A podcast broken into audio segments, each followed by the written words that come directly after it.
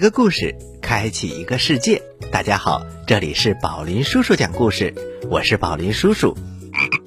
大家好，我是小青蛙呱呱。又到了周末了，我们给大家安排了丰富多彩的板块，为大家送出非常有趣的内容。是啊，首先我们进入第一个板块。这就想吗？哪把谁最优的失误？在一呼一吸之间，汲取爱的力量。充电宝。特别通知：宝林叔叔讲故事每个周六和周日，将邀请子虚智库和子虚榜样妈妈创始人冯冲冲女士，为我们带来性格养育分享板块“充电宝”，全球化视野，场景化育儿。日记体实践，每期五分钟，提升育儿智慧。欢迎宝爸宝妈和孩子们共同关注收听。本板块由全国百台联播宝林叔叔讲故事栏目与子虚榜样妈妈共同出品。Hello，大家好，我是子虚榜样妈妈的创始人冲冲，然后很高兴我们可以一起准时相约在充电宝。呃，我其实是一个特别注重说话算数这件事情的妈妈。带孩子的过程中，其实你自己说话算数特别重要。如果你跟孩子的一些约定你能够做到，那么你才能够去在合适的时间引导、要求孩子说话算数啊。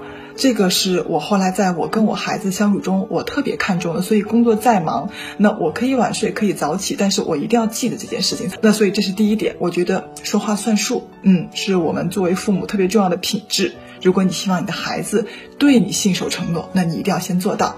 第二点呢，就是我刚才说的，如果我的孩子对我在工作中有期待。有要求，那么如果我有了进步，我会及时的分享给他。为什么呢？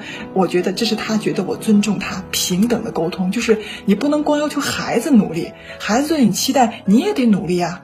两个人都能做到，这个时候才是彼此的一个叫什么？叫成为更好的彼此啊！所以呢，这一点呢，其实我平时在跟孩子互动中，我也会特别强调。当然，孩子看到你的进步，他心里可能也有一种荣誉感吧？哎，我的妈妈好棒啊！所以呢，这是我今天跟大家分享的我的一点点心得。今天呢，我下午跟他做完幼儿园的作业，我们俩在线远程做完作业之后呢，他跟我说了一个，他说：“妈妈，今天的作业好简单呀。”然后呢，我又突然灵机一动，我说是吗？我说如果简单的话，晚上妈妈要做直播课，我说你可以听听妈妈讲课，然后告诉我妈妈讲了什么。我的女儿就觉得没问题，我一定知道。那这是什么呢？我是觉得就是说，嗯，我的所有的工作也许是给大人分享的，但是呢，都可以用变通的方式让孩子参与进来，带动孩子去思考，这都是一些高质量的亲子陪伴。所以今天我的分享呢就到这里啊。还是两点，第一点呢，说话算数；第二点呢，嗯，跟孩子的工作、学习的成长是相互的，不要只是要求他们去进步，他们对我们提出来期待，我们要记住，我们要努力进步，让他看到我们还是那句话，榜样的价值。那今天的分享就到这里，谢谢大家。吃葡萄不吐葡萄皮，不吃葡萄倒吐葡萄皮。好故事快到我的筐里来。事装的太满了。故事一箩筐，越听越聪明。在养鸭场里，第三集。小歌鸟，小朋友们，我们也称呼它为小歌唱鸟，就是喜欢唱歌的鸟。它唱起了歌，唱给谁听呢？唱给那个葡萄牙的鸭子听。不过，葡萄牙鸭子可不领情。行了行了，别唱了。吃完饭以后，我得休息一下。你住在这里，必须遵守这里的规矩。我现在要睡觉了。小歌唱鸟大吃一惊，因为它本来的用意是很好的。太太睡醒了以后，她衔着她所寻到的一颗麦粒，站在了他的面前。她把麦粒放在他的脚下，但是。葡萄牙鸭子没有睡好，因此他的心情当然不好了。你把这个麦粒拿着，送给小鸡去吃吧。不要老待在我的身边。嗯，但是您为什么要生我的气呢？我做了什么对不起您的事情呢？做了什么对不起我的事情？葡萄牙鸭子憋着气说：“你用的字眼太不文雅了，这一点我请你注意。昨天这里有太阳光，今天这里却是阴暗的，这使我感到非常的难过。唉，小家伙，你对于天气来说简直是一窍不通。这一天还没有完呢，不要待在这儿像一个傻瓜一样。去去去，旁边去。您看您这副凶样子。”跟我落到这儿的时候，那些恶狠狠的眼光一模一样，简直岂有此理！难道你把我跟那些强盗、那只猫相比吗？我的身体里一滴坏血也没有，我得为你负责任。我要教你学会一些礼貌。于是，这只葡萄牙鸭子，它张开大嘴，一下子。叼住了小歌鸟的头，哎呀，这一下可坏了！它的力气太大了，竟然把这个小歌唱鸟的头给咬掉了。小歌唱鸟当的一下就躺了下来。哎，你这是什么意思？难道你就这么一点儿也受不了吗？这样说来，你以后……要在这个世界上怎么生活呢？我对你一直像一个母亲，这一点我是知道的，因为我有一颗母亲的心。葡萄牙的鸭子不停的说着。这个时候啊，邻居家的公鸡把头伸进了院子里来，他一眼就看到了倒在地上的小歌唱鸟，他像一个火车头似的。大叫了一声，这一声大叫可把葡萄牙的鸭子吓坏了。你这一叫，简直就要把我吓死了。这完全要怪你。你看，你把他的头给吓掉了，你也几乎要把我的头给吓掉了。啊，小朋友们，葡萄牙的鸭子竟然把这件事儿怪到了公鸡的头上。公鸡并不明白是怎么回事儿，它也吓了一跳。呃，这这这这这，难道真的是我吓的？呃，不过这也没有什么了不起的，它不过就是一只小小小小小鸟。呃，这么小的一个东西，呃，不值一提。葡萄牙鸭子说：“请你说话放客气一点儿。”他怎么了？怎么就不值一提了？他有声音，他会说话吧？他会唱歌，他受过非常好的教育，他很体贴，也很温柔。无论在动物当中，或者你所谓的人类当中，这只小鸟都是很好的，怎么能说不值一提呢？葡萄牙鸭子和公鸡。就这样争吵了起来，养鸭场里的所有的动物们都挤了过来，鸭子们围着这只死去的小鸟转圈圈。哎，这真奇怪，嗯这怎么不像那只热情的小歌唱鸟了呢？嗯怎么不像了？这不就是它吗？嗯，是它。呃，看皮毛，呃，的确是它，可是总觉得少了点什么东西。那你是说头吗？嗯，经你这么一提醒，呃，还真是。呃，他的脑袋哪儿去了呢？哎呀，你真笨！没有脑袋，难道就不能生活了吗？他一定是把脑袋放在了什么地方，免得着凉，免得受风。小鸟的心思，我们是猜不到的。呃，真奇怪，我怎么从来没有想过把脑袋放在别的地方呢？嘿嘿，因为你是鸭子，是一只笨鸭子。两只鸭子在讨论着，旁边的公鸡和母鸡们都点头表示同意。但是渐渐的，大家已经明白了，这只可爱的小歌鸟已经死了。母鸡们都咯咯咯的哭了起来。我们再也找不到这样可爱的小歌唱鸟了。它差不多算是一只非常可爱的鸟，只是没有了头，它又怎么唱歌呢？母鸡们哭个不停，但是鸭子们只是眼圈有一点红，并没有流下眼泪。所有的人都一片叹息。唉，我们都是好心肠的人，这一点儿谁也不能否认。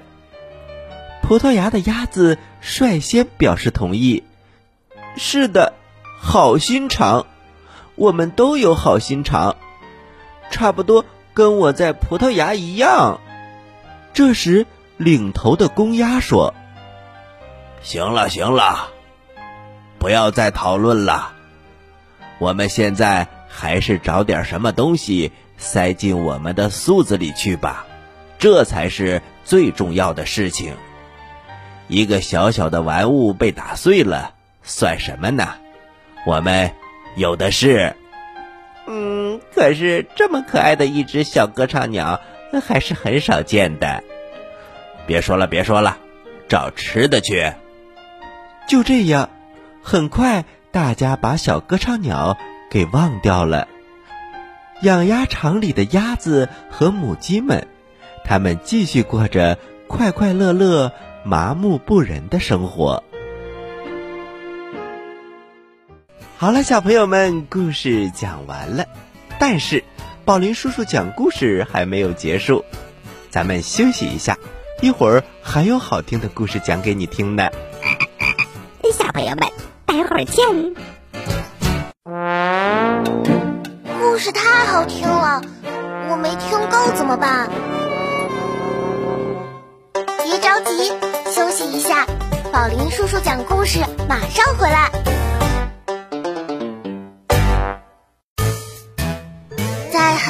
远很远很远很远的地方，有一颗呱呱星，呱呱星上住着一只可爱的青蛙王子。大家好，你认识我吗？它嘴巴大大没蛀牙，眼睛圆圆眨呀眨，肚子鼓鼓特别馋，幽默可爱还会装可怜。我好饿呀！这就是远万万万万万里来到地球找宝林叔叔学讲故事的小青蛙呱呱。小朋友们，快来和呱呱一起听宝林叔叔讲故事吧！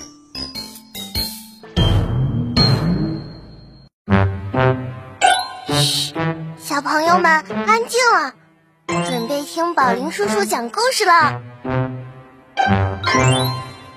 欢迎回到宝林叔叔讲故事，我是宝林叔叔。大家好，我是小青蛙呱呱，请大家揉揉耳朵，新故事马上就要开始了。一星期的日子，忽然有一天，一星期中的七个日子。个个想停止工作，他们集到了一起，开了一个联欢会。不过每个日子都是很忙的，一年到头，他们腾不出一点时间来。他们必须有一整天的空闲时间才可以，而这只能每隔四年才能碰到一次。这样的一天是放在二月里，为的是要使年月的计算。不至于混乱起来，因此他们就决定，在这个闰月里开他们的联欢会。二月也是一个狂欢节的月份，他将要依照自己的口味和个性，穿着狂欢节的衣服来参加。他们要大吃大喝一番，发表一些演讲，同时啊，相互以友爱的精神，毫无顾虑的说一些愉快。和不愉快的事情。古代的战士们在吃饭的时候，常常把啃光了的骨头彼此朝头上扔。不过，一星期的这几个日子，却只是痛痛快快的开一通玩笑，或者是说说风凉话。闰月到来了，于是他们就聚会在一起。星期天是这几天的首领，他穿着一件黑丝绒做的外套，他还穿着化妆跳舞服。他打算去狂欢一阵，他的扣子洞上插着那朵鲜红的荷兰石竹花，是戏院的那盏小红灯。他说：“呃，票已经卖完，请各位另外找些消遣去吧。”接下来是星期一，他是一个年轻的小伙子，跟星期天有亲族关系。他特别喜欢寻开心。他说他是禁卫队换班的时候离开工厂的。我必须出来听听奥芬巴赫的音乐，他对我的头脑和心灵并不产生什么影响，但是却使我腿上的肌肉发痒。我不得不跳跳舞。喝点酒，在头上挨几拳，然后在第二天开始工作。我是一个星期的开始。小朋友们，刚才星期一说的奥芬巴赫，他是德国的一个大音乐家和作曲家，后来入了法国籍，成为了法兰西喜剧剧团的音乐指挥。接下来是星期二，星期二。是杜尔的日子，是由古老的力量之神杜尔而得名的。杜尔是北欧神话当中的战神和天神。星期二在丹麦文当中叫做杜尔的日子。是的，这一天就是我。我开始工作，我把迈尔库尔的翅膀系在商人的鞋子上。小朋友们，迈尔库尔。是罗马神话当中科学和商业之神，他的身上长着一双翅膀。我要到工厂去看看轮子是不是上好了油在转动。我认为裁缝应该坐在案板旁边，铺路工人应该在大街上。每个人应该做自己应该做的工作。我关心大家的事情，因为我穿了一套。警察的制服，把我自己叫做巡警日。如果你觉得我的话说的不好听，那么请你去找一个会说话的人来听吧。现在我来了，我是星期三，我站在一星期的中间，德国人把我叫做中星期先生。我在店铺里像一个店员。我是一星期所有了不起日子当中的一朵花。如果我们在一起开步走，那么我前面有三天，后面也有三天，好像他们就是我的仪仗队一样。嘿嘿嘿，我不得不认为我是这一星期当中最了不起的一天。哇，快看，星期四来了！他穿着一身铜匠的工作服，同时。带着一个榔头和一个铁壶，这是他贵族出身的标记。我的出身最高贵，我是很神圣的。我的名字在北国原出于多尔，在南方原出于朱庇特。他们都会打雷和闪电。这个家族现在仍然还保留着这套本领。于是他敲了敲铜壶，表示他出身的高贵。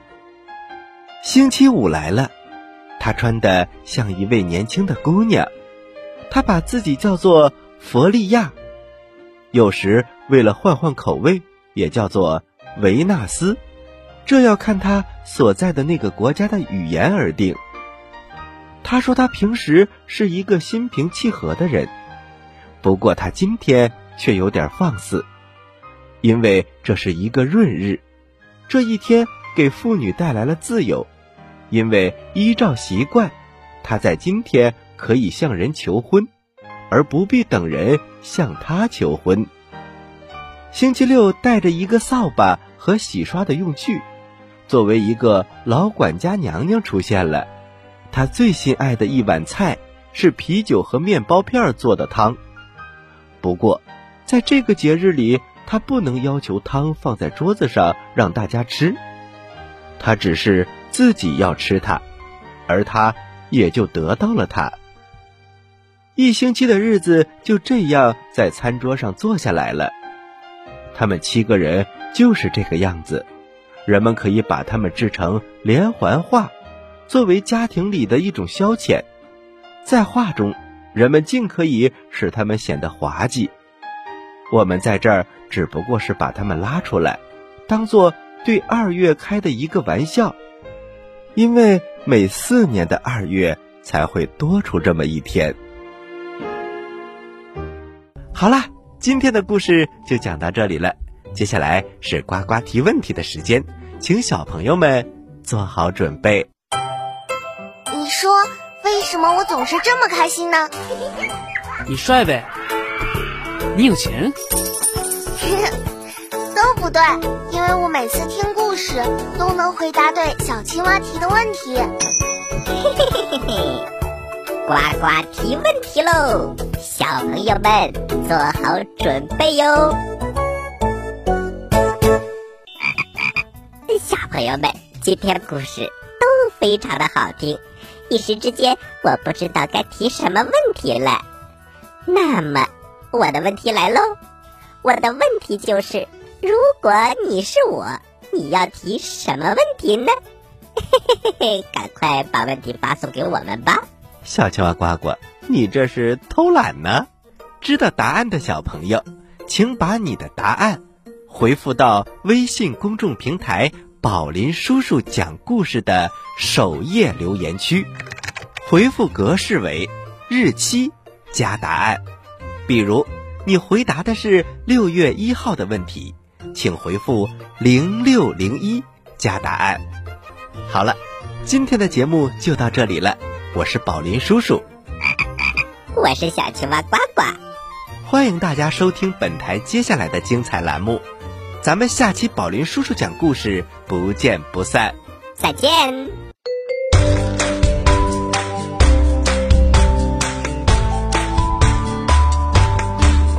我像小树。